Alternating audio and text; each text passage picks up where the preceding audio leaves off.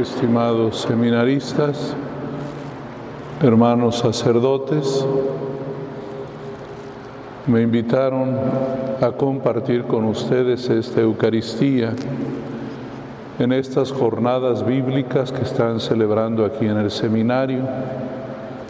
Ya saben que todo el mes de septiembre es el mes de la Biblia, dedicado así por la gran figura de santidad San Jerónimo. El 30 de este mes celebramos su fiesta. Me da gusto siempre celebrar a San Jerónimo. Entre muchos motivos, tres. Primero, Dios me concedió estudiar en Roma de modo específico las Sagradas Escrituras. Y lo hice siempre con mucho gusto, con mucha alegría. La segunda razón es porque fui obispo en Tacámbaro, Michoacán, y ahí el santo patrono de la ciudad y de la catedral es San Jerónimo. No es muy común que haya catedrales dedicadas a San Jerónimo. Y el tercero es porque recién nombrado obispo hace 24 años, la primera encomienda que me dio la conferencia episcopal fue la de ser presidente de la Comisión Episcopal de Pastoral Bíblica.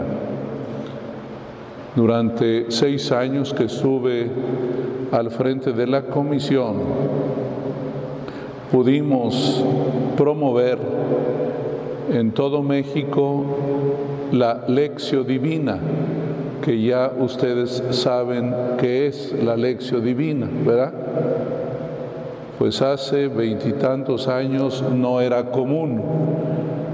Fíjense que fui el primer obispo que hizo una lección divina delante de todos los obispos de México, allá por el año 97.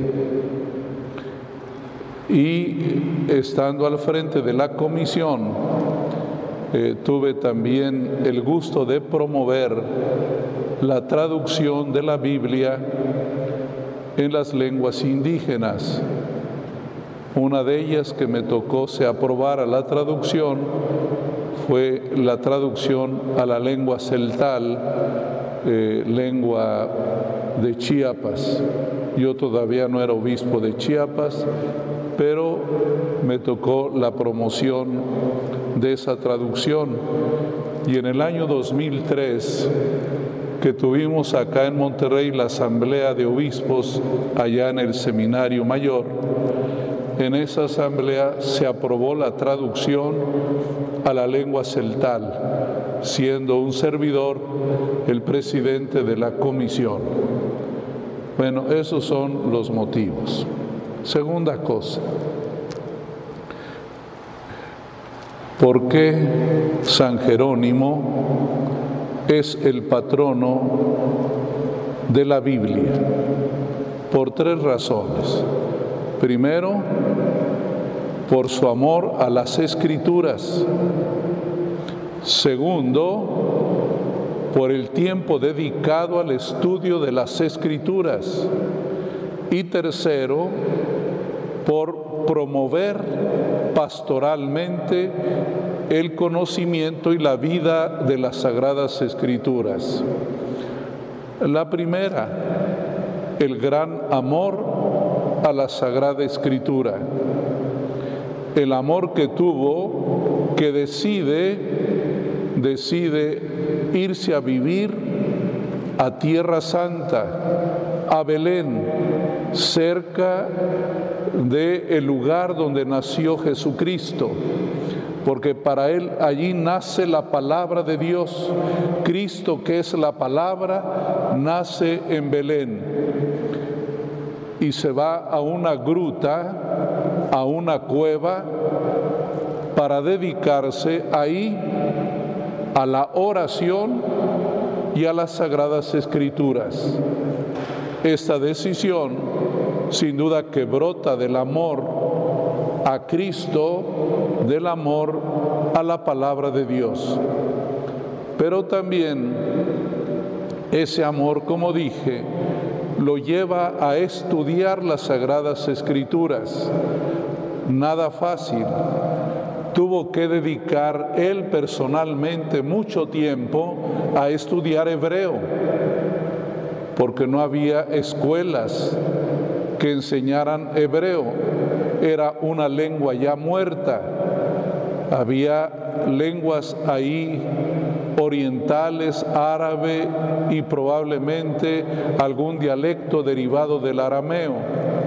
Y él se dedica a estudiar hebreo con el deseo que cumplió de traducir la Biblia del original a la lengua latina, que era la lengua común en ese tiempo. Fueron años de sacrificio y de estudio bíblico. Es lo segundo que nos enseña eh, San Jerónimo, porque ustedes saben que el estudio exige sacrificio, mucho sacrificio, pero ni ustedes ni yo llegamos al nivel del sacrificio que hizo San Jerónimo, vivir en un lugar incomunicado, no había luz eléctrica, no había comida correcta, suficiente y sana, no había libros como ahora, eran pergaminos, no había plumas para escribir, no había tinta, había que preparar la tinta, había que preparar la pluma y lentamente escribir. Años de inmenso trabajo. Los estudiosos hicieron un cálculo, cuánto se tardaría uno en copiar en griego la carta a los romanos, cuántas horas se requieren 48 horas para transcribir la carta a los romanos con una pluma y con tinta en un pergamino, para que entiendan que estudiar las escrituras no fue una tarea sencilla. Y tercero, lo más importante, el fruto de ese estudio fue que regaló a la iglesia la traducción en latín, la llamada Vulgata, que es el texto oficial de la Iglesia Católica para la liturgia. Y gracias a esa traducción, en el mundo entero conocido, se celebró la Eucaristía y las lecturas se hicieron en lengua latina. Y así el pueblo pudo conocer las escrituras. Durante esta semana ustedes han abordado cómo la Sagrada Escritura está en toda la pastoral de la iglesia, en la catequesis, en la liturgia, en la pastoral social, en la educación, en la pastoral familiar, en la pastoral juvenil, en todas las pastorales de la iglesia, el centro es siempre la palabra del Señor. De modo muy notable y claro, en la pastoral profética, en la catequesis y desde luego en la Sagrada Eucaristía. Fíjense qué milagro tan grandioso que la Iglesia en 20 siglos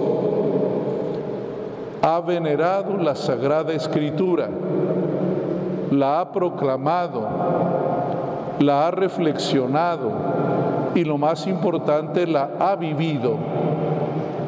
Un tiempo acusaron a la Iglesia Católica de no ser asidua en la lectura de la Biblia como fueron los protestantes reformados con Lutero. Es totalmente falso. La Iglesia nunca dejó de leer las escrituras, pero entiendan también muchachos que hasta el siglo pasado el número de personas que no sabían leer, tan solo en México, era el 70%. Pónganse a pensar en la Edad Media. Era muy raro que alguien supiera leer. Solamente los sacerdotes, porque eran obligados a aprender a leer. Y dicen que algunos no aprendieron a leer, porque la lectura era como la tarea de un empleado. Los reyes no sabían leer, por eso tenían sus asesores que les leían y sellaban con un anillo, porque muchos ni siquiera sabían escribir su nombre. Imagínense la tarea de difundir la palabra de Dios, pero la creatividad siempre la ha tenido la iglesia y para los que no sabían leer se diseñaron bellísimos vitrales bellas pinturas de artistas para que la gente conociera la historia bíblica. Dicen que San Isidro, labrador, no sabía leer, pero que se instruyó mirando los vitrales y las pinturas de las iglesias de Madrid, porque la escritura siempre ha sido transmitida al pueblo de Dios, siempre ha sido promovida. Miren, yo soy bien grande de edad, me tocaron los años iniciales del concilio, cuando no se leía tanto la Sagrada Escritura como ahora, gracias a Dios pero tengo siempre un recuerdo muy bonito de lo importante que es la Sagrada Escritura en la pastoral. Nuestro párroco, allá en mi pueblo, un pueblecito que en aquella época no tenía carretera, el párroco todos los sábados, acabando la catequesis, que era catequesis de memoria, nos daba instrucción de la historia sagrada Recuerdo muy bien el relato de Josué que me impactó cuando Josué le dice al sol, detente, quedé impresionado de esa historia. Siempre hemos tenido cerca la palabra de Dios y le contaba al padre Jera que nuestro rector del seminario, cuando yo era del menor, de secundaria, todos los, todos los domingos nos leía la escritura y la comentaba y la iba leyendo domingo a domingo de manera continuada. A mí me tocó que me explicara el libro de los números, no se me olvida, el libro de los números. Gracias a Dios él duró 30 años de rector y seguramente pudo recorrer todos los libros. No sé si los recorrió, pero a mí me tocó que me explicara el libro de los números. Por eso, a pesar de que oigan de que antes no había la escritura accesible al pueblo, era porque muchos no sabían leer. Pero ahora no hay excusa para no leerla. No hay excusa para no formarse en ella. No hay excusa para no promoverla en nuestra catequesis, en nuestra liturgia. Así es que ánimo, ustedes muchachos, lean las escrituras, ellas son un imán que si uno se acerca, uno queda prendido, queda animado para continuar. Aunque no sea materia de, de estudio, ustedes lean la escritura completa, háganse un desafío personal de leerla desde el Génesis hasta el libro del Apocalipsis. Recuerdan que en el año 14 proclamamos en la catedral en lectura continuada toda la Biblia, sin parar día y noche. Duramos de lunes todo el lunes, martes, miércoles y jueves, día y noche, leyendo todos los textos bíblicos y con un dinamismo rápido. Estaban dos atriles, mientras leía el que estaba en aquel atril, el que estaba acá ya estaba preparado para seguir la lectura y luego llegaba el que le seguía para no, no perder tiempo entre que uno dejaba el lambón y el otro este, llegaba. Fue una experiencia muy bonita. Este, la Biblia hay que quererla mucho. Es el tesoro más importante que tiene la iglesia. Así es que ánimo y felicidades por esta semana, esta semana bíblica que están promoviendo aquí en el seminario. Hay que buscar muchas maneras de que el amor a la Sagrada Escritura, el estudio de la Sagrada Escritura y la difusión de la Sagrada Escritura siga adelante. Tres cosas les dije de San Jerónimo. El amor, el estudio y la difusión de la palabra de Dios.